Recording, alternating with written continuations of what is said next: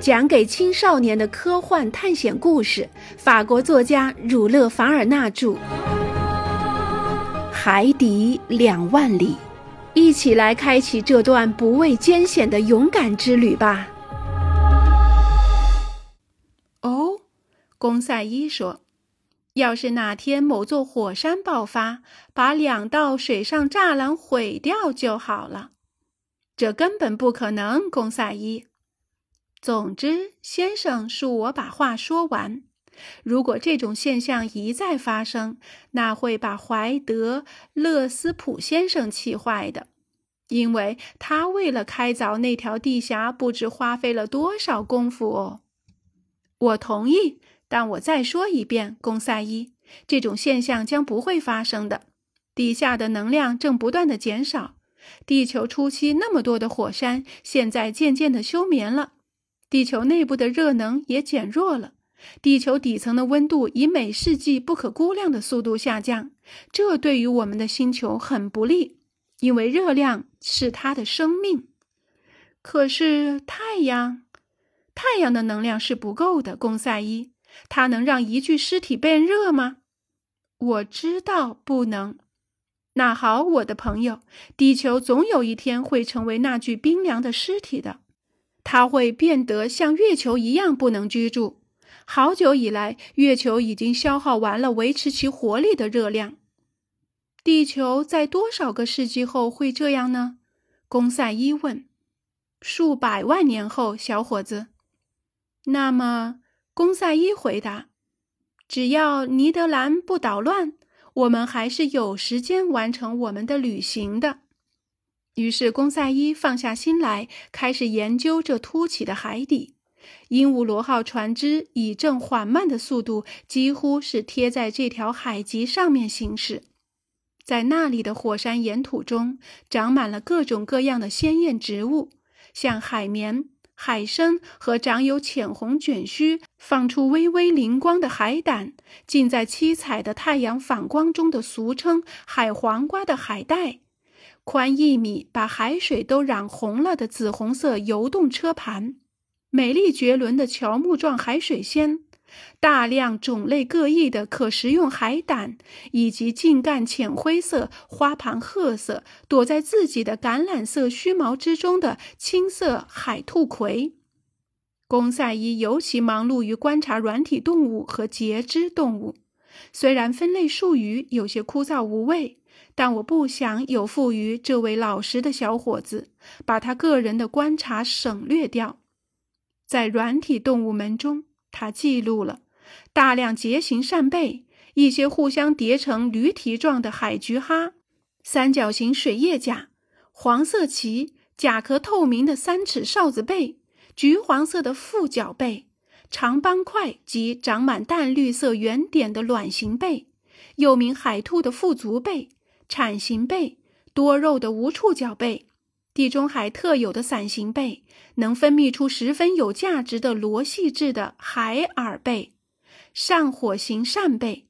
据说比起牡蛎来，法国南方人更喜欢吃的豆蔻贝，马赛人极钟爱的蚝线，白白胖胖的双层草贝，几只北美海盐盛产的，在纽约市场上零售价可观的。莲心哈，颜色多样的带盖书形贝，我爱吃的带辣椒味的缩在壳里的石蛏，甲壳凸起两翼的细纹莲心哈，长红色肉瘤的新蹄贝，两端翘起状似小舟的肉食贝，带王冠的铁贝，螺旋形甲壳的人形柱贝，长白点蒙着流苏头纱的海神贝。类似小生鱼的禽贝，用背走路的蛙窝贝，甲壳椭圆的耳形贝和另一种勿忘草耳形贝，浅黄褐色的梯螺，冰螺海哈，瓜叶菊，盐贝，薄片贝，宝石贝，潘多尔贝等等。至于节肢动物，公赛伊在笔记上非常准确地把它们分为六纲。其中三纲属海底纲，分别是甲壳纲、慢足纲和环节纲。甲壳纲分九目，第一目包括十足类动物，也就是那些头部和胸部通常连在一起，口腔器官由好几对节肢构成，有四五或六对胸爪或脚爪的动物。公赛伊按我们的导师米尔·爱德华的方法，把十足类动物分为短尾组、长尾组和无尾组三组。这些名字有点俗，但恰如其分。在短尾组中，公赛伊记录了前端有两根岔开的长刺的阿马蒂蟹，和不知何故被希腊人奉为智慧的象征的蝎子蟹、棍状海蜘蛛和刺状海蜘蛛。这两种海蜘蛛可能是在这凸起的海底迷途不时归，因为它们一般生活在深水中。十足蟹、嵌形蟹、棱形蟹、粒形蟹，公赛伊指出，它们很容易被消化。无齿伞花蟹、泵蟹、西蒙蟹、毛绒蟹等等。长尾组分为装甲科、蕨足科、无定位科。长臂虾科和足目科五类，公赛伊记录了普通的龙虾。这种虾里，雌虾的肉颇值得称道。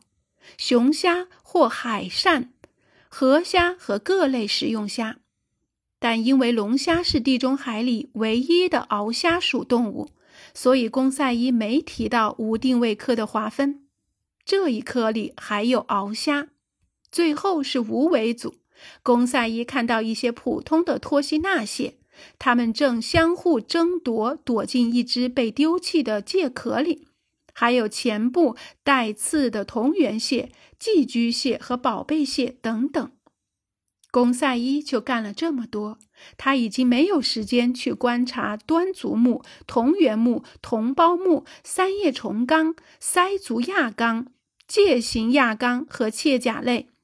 以把甲壳纲动物补充完整，好完成海底节肢动物的研究。他恐怕还得列出包括建水灶和银色灶的慢足纲，与尚未细分为管栖类和前肢类的环节纲。但鹦鹉螺号船只已经通过利比亚海峡，一回深水中，它又恢复原先的飞快速度。打那以后。我们就再也看不到软体动物、节肢动物和直虫动物了，只偶尔见到几条大鱼像影子一样掠过。二月十六日晚上到十七日，我们进入了地中海的第二个水域，海水的最深处达三千米。这时，鹦鹉螺号船只在轮机的推动下，沿着倾斜纵斜船板下滑到海底最深处。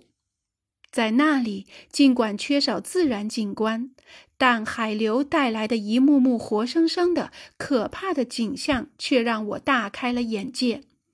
我们当时实际上是在地中海中最容易发生海难的地方穿过，从阿尔及利亚海岸到普罗旺斯海岸，不知道有多少船只遇难，有过多少船只失踪。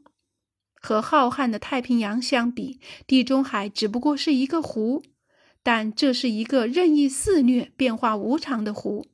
对于扬帆在天水之间的单尾三角帆船来说，今天风平浪静，水波不动，但明天却狂风怒吼，浪高万尺，狂浪足以把最坚固的船只都陷入海底。因此，在快速穿过这片深海区时，我看见了许多沉没于海底的失事船的残骸，有些已经被珊瑚礁粘住，有些只是生了一层锈、毛、加农炮、子弹、铁架、机轮叶、机器零件、破碎的圆筒、损坏的锅炉，还有横七竖八的浮在水中的船壳。这些遇难船之中，有些是撞沉的，有些是触礁的。我看到有些笔直下沉的船只桅杆挺直，帆缆被海水浸得硬邦邦的，好像在宽敞的驳船处抛锚，等待出发的时刻。当鹦鹉螺号船只在它们之间穿行，灯光照着它们时，这些船好像在向鹦鹉螺号挥旗致意、发口令呢。然而不是，在这灾难之地，只有寂静和死亡。随着鹦鹉螺号船只向直布罗陀海峡靠近，我发现地中海堆积的船的残骸就越来越多。非洲海岸和欧洲海岸在这里变窄，在这狭窄的空间，沉船最多。我看到了无数铁质船身，一些气轮古怪的残骸，横躺的、直立的，好像一些庞大的动物。有一条船，船帮都被撞开了。烟囱弯曲，机轮只剩下框架，舵和尾柱分开，但仍被铁链系着。后板被海盐侵蚀了，构成了一幅可怕的画面。它出事时，不知有多少人丢了性命，有多少遇难者葬身于水波中。船上有没有幸存的水手，把这悲惨的灾难告知世人呢？还是水波淹没了这起惨剧？不知为什么，我心里总有一个念头：这艘沉船可能是二十多年前连人带货一道失踪的、音信全无的阿特拉斯号船只啊！这地中海底的遇难史，白骨成堆，恐怕是史无前例的。在这里吞噬了多少财富，沉睡着多少遇难者啊！然而，鹦鹉螺号对此无动于衷，它仍然开足马力穿行于这些残骸之间。二月十八日凌晨约三点钟，它出现在直布罗陀海峡的出口处。在直布罗陀海峡的出口处有两股海流，一股是以广为人知的上海流，它把大西洋的海水引入地中海。另一股是下逆流，现在的推理已证明了它的存在。确实，由于大西洋水和河流的注入，地中海海水总量每年不断的增加。由于蒸发量不能保持与注水量平衡，那么地中海海平面本应该是逐年上升的。然而，事实并非如此。于是，人们自然认为存在着一股下逆流，把地中海中多余的海水流回大西洋。确实如此，鹦鹉螺号正是利用了这股下逆流，迅速地从这个狭窄的出口通过。那一瞬间，我瞥见了普林和阿维纽斯说过的沉没海底的著名的赫尔克斯庙遗迹。它坐落在下沉的岛屿上，几分钟后，我们就浮在了大西洋的水波上。